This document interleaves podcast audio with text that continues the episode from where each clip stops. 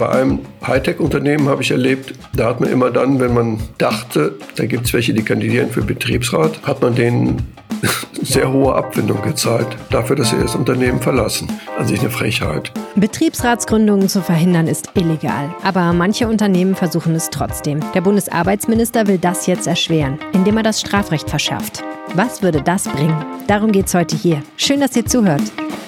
Bonn Aufwacher. News aus Bonn und der Region, NRW und dem Rest der Welt. Mit Helene Pawlitzki. Ich kümmere mich bei der Rheinischen Post um die Podcasts. Hallo.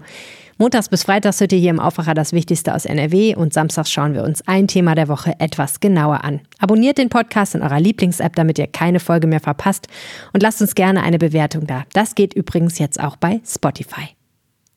Mein Kollege Alexander Esch berichtet in der Düsseldorfer Lokalredaktion über Wirtschaftsthemen. Seit September auch über einen Streit zwischen dem Autovermieter Sixt und drei Mitarbeiterinnen. Alexander Esch, herzlich willkommen im Aufwacher-Podcast. Ja, hallo, danke. Sixt, was ist das für ein Unternehmen? Sixt ist ja bekannt als äh, Autovermieter vor allem. Also ich glaube, der ein oder andere hat es schon mal äh, vielleicht am Flughafen oder so gesehen. Ja, und es ist ein riesiger Konzern. Hm.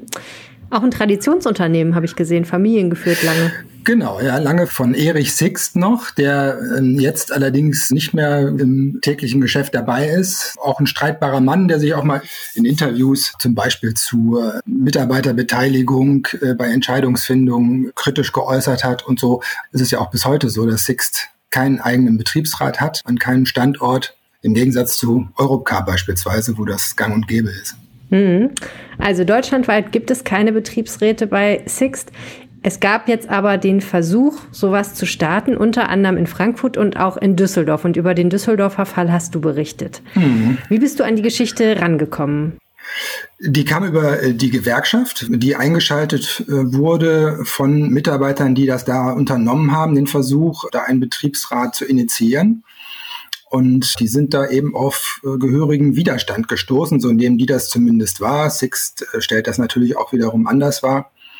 Aber so bin ich dann eben über die Gewerkschaft dann auch irgendwann in Kontakt mit diesen äh, drei Frauen, die eben äh, Mitarbeiter bei Sixt sind hier in Düsseldorf am Flughafen, ähm, an diese Geschichte gekommen, habe mich mit denen auch unterhalten. Die haben sie ihre Beweggründe geschildert und ähm, aber auch welche, welche Erlebnisse sie dann so hatten mit diesem Unternehmen. Drei Mitarbeiterinnen an der Filiale am Flughafen, wenn ich das richtig weiß, hier in Düsseldorf. Genau. Was war deren Plan? Die wollten ähm, eigentlich nichts weiter als äh, auch Gehör finden bei äh, Entscheidungen, die in diesem Unternehmen getroffen werden sollen. Sie wollten Mitspracherecht, sie wollten gucken, dass sie auch äh, Probleme ansprechen können und auch vielleicht äh, Dinge zum Positiven bewegen können. Und das war der Grund für diese drei, so sagen sie es, dann zu einer Betriebsversammlung einzuladen, die erstmal dazu da ist, um einen Wahlvorstand zu initiieren, der dann eine Betriebsratswahl organisieren würde. Okay, also es ging erstmal darum, Leute zu wählen, die dann die Wahl organisieren, ne? Genau, die drei würden eben auch als Wahlvorstand, heißt das dann, kandidieren, der dann letztendlich gewählt werden müsste von der Belegschaft, um dann eben diese Betriebsratswahl zu organisieren. Und dazu haben diese drei dann zu einer Betriebsversammlung eingeladen, ja, aber daraufhin dann auch direkt äh, mit Führungskräften des Unternehmens äh, zu tun gehabt. Ähm, eine von den dreien hat dann auch ähm, eine fristlose Kündigung bekommen, wo Six immer sagt, das hat eben gar nichts damit zu tun, dass es da äh, um eine Betriebsratswahl geht, sondern sie hätte einfach andere Verfehlungen gehabt. Ähm, also da wird, da ist dann von gravierenden Verstößen gegen arbeitsrechtliche Pflichten die Rede, ähm, relativ allgemein. Okay, Moment. Also die hängen einen Zettel ans schwarze Brett, so stelle ich mir das jetzt vor, oder irgendwie auf einem anderen Weg sagen sie, wir wollen gerne diese Wahl abhalten und als nächstes steht dann die Geschäftsführung vor der Tür. Genau, und ähm, ja, also für die anderen, also für eine dieser äh, dreien, für die Hauptinitiatoren kann man vielleicht sagen, äh, gab es dann diese äh, fristlose Kündigung. Und für die anderen beiden äh, gab es dann, äh, so äh, schildert es die Gewerkschaft, Abfindungsangebote. Six sagt eben, das ist so eine Grundargumentation, das sind eigentlich drei Frauen in unserem Unternehmen, die, die wollen eigentlich gar keinen Betriebsrat gründen, sondern die äh, wollen äh, hier hohe Abfindungen kassieren, weil sie das Unternehmen eigentlich verlassen wollen. Äh, ich hatte Six auch mal gebeten, doch mal einen Beleg dafür anzuführen, dass es eben diese Forderung der drei Mitarbeiterinnen gab nach hohen Abfindungen. Das dem sind, äh, ist das Unternehmen leider nicht nachgekommen. Umgekehrt ähm, liegen mir aber die Abfindungsangebote vor, die Sixt wiederum zwei dieser drei Mitarbeiterinnen gemacht hat in Höhe von 10.000 Euro, wo Verdi immer sagt, ähm, ist doch eigentlich komisch, warum macht man denen so hohe Abfindungsangebote?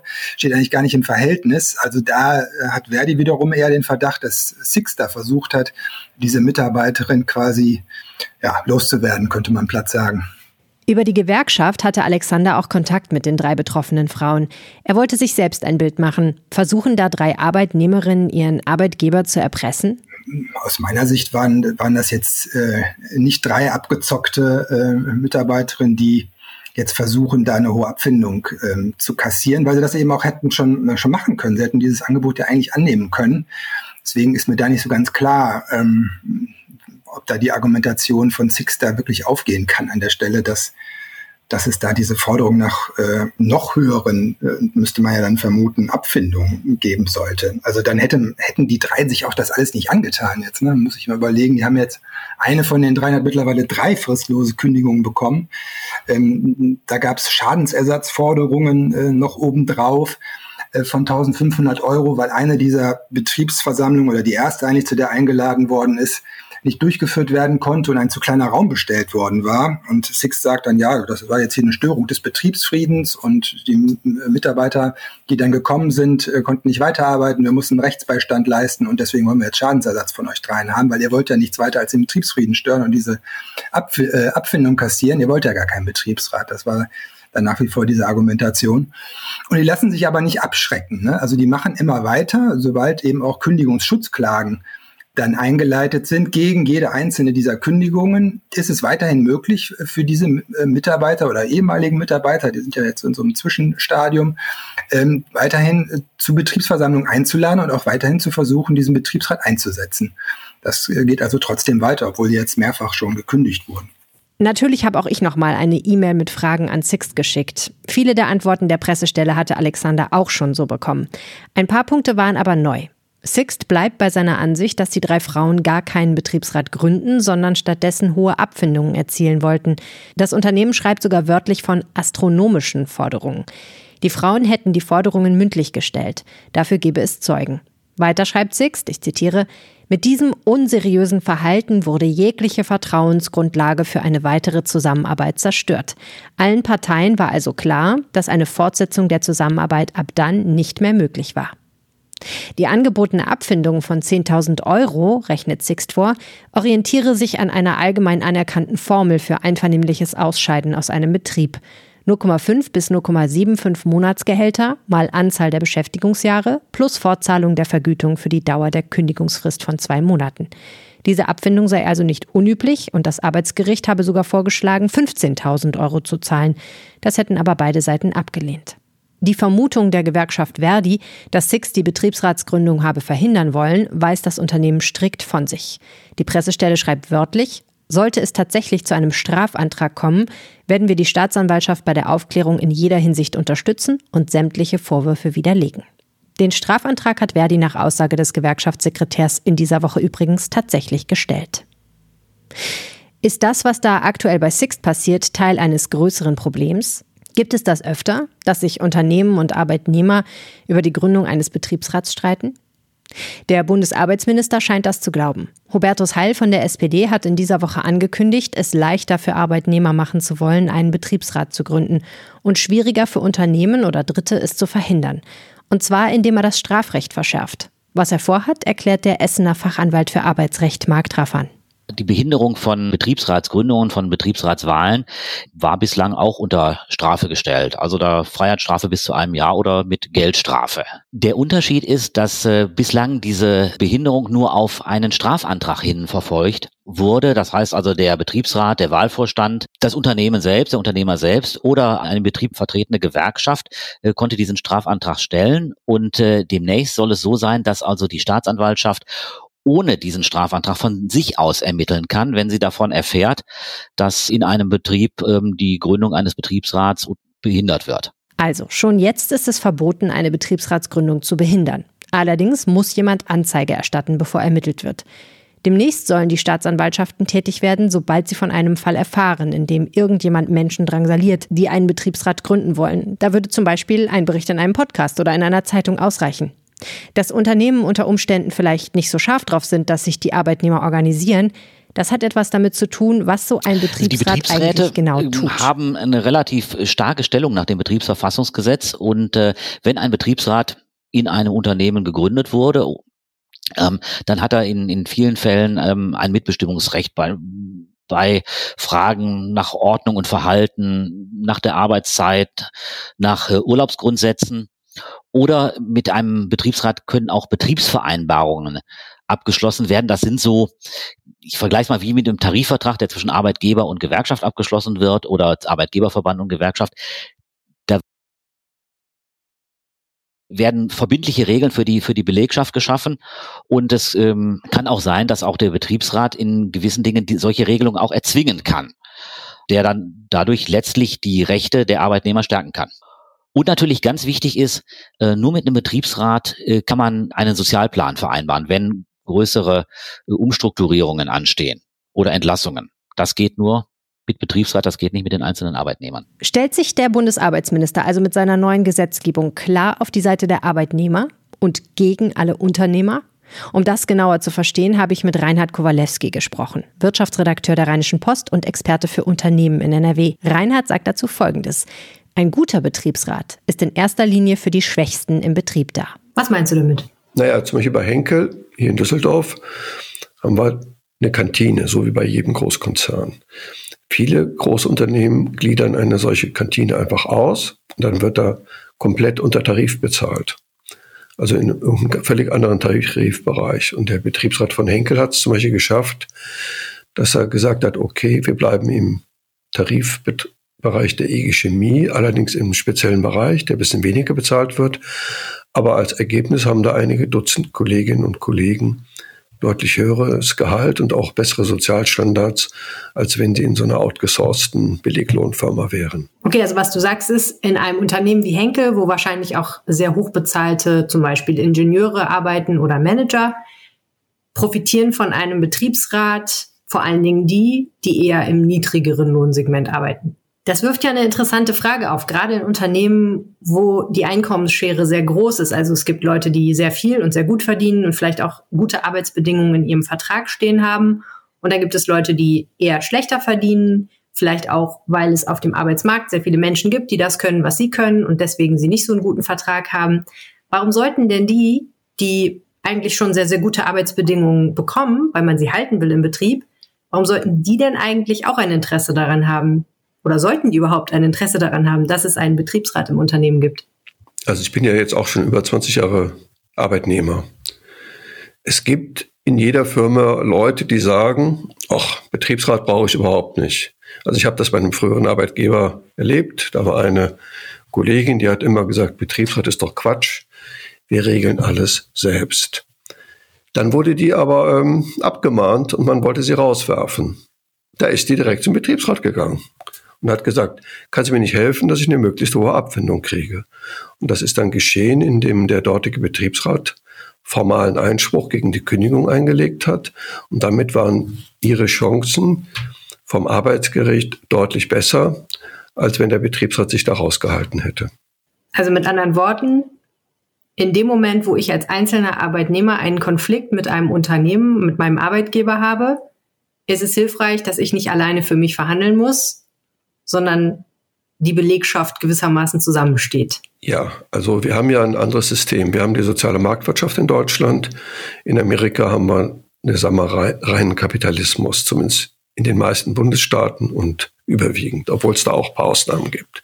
So, bei uns ist das gewollt von der Mehrheit der Politik, dass Arbeitnehmer auch im Betrieb eine gewisse Mitsprache haben und das wird organisiert über den demokratisch gewählten Betriebsrat.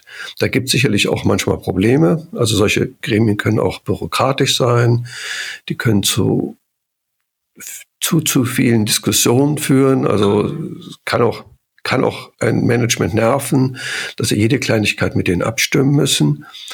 Aber im Ergebnis, also ich kenne ja viele große Konzerne, sagen wir Deutsche Telekom, Deutsche Post, Henkel, Thyssen, auch Mittelständler. In der Regel tut das den Unternehmen ganz gut, wenn es da so einen Gegenpart gibt, der mal auch auf Probleme hinweist. Der sagt, Leute, da habt ihr nicht richtig drüber nachgedacht. Und wenn ihr so und so weitermacht, dann sind die Leute so demotiviert, dass sie alle kündigen. Ähm, also in dem Sinn ist ein Betriebsrat, der ein kluges Beratungsgremium ist für das Management, an sich eine gute Sache. Und zwar auch für die Gutverdiener. Verstehe. Also es ist unter Umständen auch für den Arbeitgeber sinnvoll, das zu wollen. Aber trotzdem gibt es ja offenbar Arbeitgeber, die das nicht gut finden, wenn es einen Betriebsrat gibt. Welche Gründe haben die denn in der Regel? Also ich glaube, zum einen ist es manchmal wirklich mangelnde Erfahrung. Es können auch Vorurteile sein, dass da ein Manager oder ein Unternehmensinhaber sagt, ja, wenn ich da Betriebsräte habe, dann sind das bestimmt alles nur irgendwie so Linke, also SPD, Linke, Grüne, die immer nur Ärger machen. Ähm, die Erfahrung in den meisten Unternehmen zeigt eher, dass die Betriebsräte relativ kooperativ sind mit dem Management, also dass man sich dann sich ganz sinnvoll einigt über die meisten Sachen. Ähm, ja, und grundsätzlich, wenn jemand eine Firma aufbaut und auch, oder auch wenn sie ihm gehört, das ist ja auch ganz menschlich, dass einer irgendwie sagt, ach, an sich mache ich alles lieber ganz allein, anstatt mich da immer abstimmen zu müssen mit irgendwelchen Leuten, die da demokratisch gewählt wurden. Also unter Umständen verlangsamt es bestimmte Entscheidungsprozesse, weil man eben noch ein Gremium befragen muss und das selber erstmal einen Entscheidungsfindungsprozess durchlaufen muss. Ja, ich denke, das ist ein nachvollziehbares Motiv. Und darum denke ich, also gute Betriebsräte, die sind in der Lage, auch schnell zu entscheiden. Die sind in der Lage, vernünftige Kompromisse auszuhandeln zum Beispiel bei der Telekom oder bei der Post, da gibt es sehr weitreichende Betriebsvereinbarungen über Homeoffice, also gute Ansprüche für die Arbeitnehmer. Wie oft dürfen sie im Homeoffice sein? Ähm, es gibt da Regeln, dass der Vorgesetzte die jetzt nicht jeder, jeden Abend anrufen darf, ähm, dass es also auch mal Freizeit gibt, ähm, dass also eine gewisse Trennung auch zwischen Freizeit und Beruf ist. Und das sind alles Sachen, das hat ja keinen Sinn, wenn das jeder einzeln mit seinem Vorgesetzten ausgehandelt. Da ist es dann schlauer, wenn ein Gremium das für alle Beschäftigten aushandelt. Was hast du denn beobachtet? Wie gehen denn Unternehmen vor, wenn sie das verhindern wollen? Naja, bei einem Hightech-Unternehmen habe ich erlebt, da hat man immer dann, wenn man dachte, da gibt es welche, die kandidieren für Betriebsrat, hat man denen sehr hohe Abfindung gezahlt dafür, dass sie das Unternehmen verlassen. Ist an sich eine, an sich eine Frechheit. Ähm, aber für die Kollegen oder Kolleginnen war das an sich ganz lukrativ. Die, die verdienen dann, kriegen dann vielleicht 100.000 Euro und machen denselben Job woanders weiter. Ähm, aber in der Regel klappt das so nicht. Also ab, ab einer Größe von 500 oder 1000 Beschäftigten, glaube ich, ist es relativ schwierig, die Wahl eines Betriebsrats zu verhindern. Interessant. Glaubst du, dass Hubertus Heil Erfolg haben wird mit seinem Vorstoß? Ja, ich glaube, die FDP wird das nicht blockieren, weil es ändert jetzt auch nicht so viel. Also es werden hier nicht, also die Staatsanwälte in Deutschland haben so viel zu tun. Es werden jetzt nicht in jeder Stadt eine Schwerpunkt-Staatsanwaltschaft geben, die nur rumtelefoniert, ob sie irgendeine Firma findet, die einen Betriebsrat verhindern will. Ähm, es wird dann gelegentlich im zu Verfahren kommen. Aber da die FDP selber das Betriebsverfassungsgesetz an sich richtig findet, ähm, ist das schon okay. Ich glaube, ich glaube nicht, dass die FDP das blockiert. Hm. Letzte Frage. Du hast ja auch schon angesprochen, dass es in Deutschland jetzt nicht so ist, dass wir ein riesengroßes Problem mit verhinderten Betriebsräten haben, sondern viele, viele Unternehmen haben einen Betriebsrat und arbeiten auch ganz gut mit dem zusammen. Ja, ja also wir haben, wir haben in den, in den Gründerfirmen, also in dieser New New Economy Szene, so in Berlin zum Beispiel, auch in Düsseldorf, Köln. Da gibt es schon viele Firmen, die haben keinen Betriebsrat. Und da, das muss man sich im Detail angucken. Also wenn eine Firma nur 30 oder 50 Mitarbeiter hat äh, und die sind alle sehr jung und der Firmengründer oder die Firmengründerin sind, ist auch erst 35, dann kann es manchmal sinnvoll sein, dass man sagt, wir brauchen das nicht, wir setzen uns einmal im Monat zusammen oder alle zwei Monate und diskutieren alles. Aber ab einer gewissen Größe ist das schon notwendig. Ähm, wenn ich ehrlich bin, so ganz kann ich nicht einschätzen, in wie vielen Firmen wird das jetzt verhindert. Also das ist. Das ist ja Teil des Problems, ne? dass es ähm, im Dunkeln bleibt im Zweifel. Aber die Frage, die ich habe, ist eigentlich, müsste noch mehr passieren, als jetzt angestoßen wird gesetzgeberisch oder bist du der Meinung, dass wir da auf einem guten Weg sind und das eigentlich äh, nicht noch größere Novellierungen und neue Gesetze bräuchte, um das Ganze noch leichter zu machen? Ich glaube, dass die Rechte der Betriebsräte schon jetzt relativ weitgehend sind. Insofern sehe ich da keinen großen Druck, dass man noch was verändern muss. Wo ich finde, wo sich was ändern muss, ist, es gibt noch sehr viele Betriebe, wo Tarifverträge nicht gelten. Ähm, da muss der Gesetzesgeber mehr unternehmen, damit Tarifverträge dort auch gelten. Das hat direkt mit dem Betriebsratsthema nichts zu tun, weil Tarifverträge werden von Gewerkschaften gemacht und nicht von Betriebsräten. Aber es hat natürlich indirekte Folgen für die Firmen. Bei Sixt in Düsseldorf geht der Streit in die nächste Runde. Verdi hat Strafantrag gestellt. Hier braucht es also keine Gesetzesänderung, damit ermittelt wird. Die Sache bleibt spannend, erzählt Wirtschaftsredakteur Alexander Esch. Denn auch bei Sixt in Frankfurt gab es Bestrebungen, einen Betriebsrat zu gründen. Gäbe es aber an zwei Standorten Betriebsräte, in Düsseldorf und in Frankfurt, würde die Gewerkschaft schlagartig ziemlich mächtig im Unternehmen. Das ist so, ja. Die, dann äh, wäre eben auch ein Gesamtbetriebsrat möglich und es wäre deutlich einfacher, an den Standorten auch Betriebsräte umzusetzen. Hm, aber es ist ja trotzdem interessant, dass zwei Standorte sozusagen das Eis brechen würden. Genau, und auch ähnliche Erfahrungen machen. Ne? Auch in Frankfurt äh, sind die Initiatoren für die Betriebsratswahl äh, auch mit, mit Kündigungen schon äh, belegt ähm, und äh, auch die Einzelnen haben schon mehr Kündigungen äh, da zusammen zum Teil, als das sogar in Düsseldorf der Fall ist, glaube ich. Also da geht man offenbar von Seiten äh, von Sixt äh, ähnlich vor, ähm, wenn denn da so die Sichtweise der Gewerkschaft stimmt. Das war der Aufwacher am Wochenende. Mein Name ist Helene Pawlitzki. Ganz herzlichen Dank für eure Aufmerksamkeit und euer Interesse. Wenn ihr mir sagen wollt, wie euch diese Episode gefallen hat, ob ihr sie spannend fandet oder langweilig, ob ihr mit dem Thema was anfangen konntet oder nicht, ob sie kürzer oder länger hätte sein dürfen, dann schreibt mir bitte eine Mail an aufwacher.rp-online.de. Ganz vielen Dank und einen schönen Tag noch. Ciao. Mehr Nachrichten aus Bonn und der Region gibt's jederzeit beim Generalanzeiger. Schaut vorbei auf ga.de.